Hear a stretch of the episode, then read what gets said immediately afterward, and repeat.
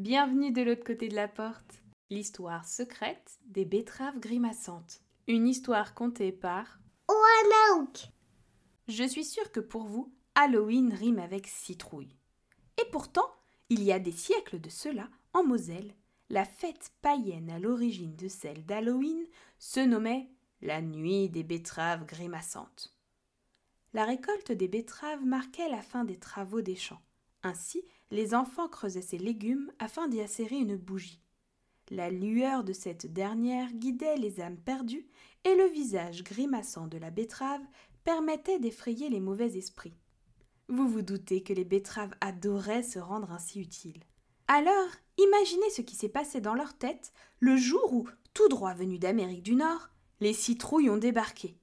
Bien charnues, d'une couleur flamboyante et remplie de graines, la citrouille a remplacé la betterave d'un claquement de pépins. Celle-ci ne servait désormais qu'à nourrir les humains. Mais les betteraves ne s'annoncèrent pas pour autant vaincues. Elles ont mis en place un réseau de réinsertion des betteraves grimaçantes. À chaque octobre, dans différentes villes, les betteraves se mettaient en terre dans les champs. Elles ne perdaient pas espoir d'être ramassées et de se faire à nouveau accepter comme guides. Mais les citrouilles étaient belles, grosses, et pouvaient les écraser avec seulement un quart de leur postérieur. Alors, les betteraves qui réussirent à passer entre les pépins de citrouille finirent en soupe, en salade diététique, ou encore rôties au four avec des pommes de terre, des carottes et un filet d'huile d'olive. C'est d'ailleurs dans cette dernière recette que Betty, la betterave grimaçante, s'en sortit de justesse. Aussitôt enfournée, elle s'enduisit d'huile d'olive et se fit un gilet de protection avec les carottes. Se glissant hors du four, elle craqua une allumette et le fit exploser. Alors que la maison brûlait, Betty s'en alla le plus loin possible.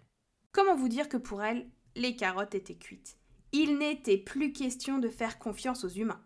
Ayant entendu parler de moi par le biais de Champipi, elle est venue me demander asile, lieu où on peut venir se réfugier à l'abri du danger. Depuis, elle séjourne dans mon jardin, du côté du rue, et tous les 31 octobre, elle fait ce qu'elle aime le plus guider les âmes perdues et effrayer les mauvais esprits, morts ou vivants. Avec cette histoire, je n'aurai qu'une chose à ajouter.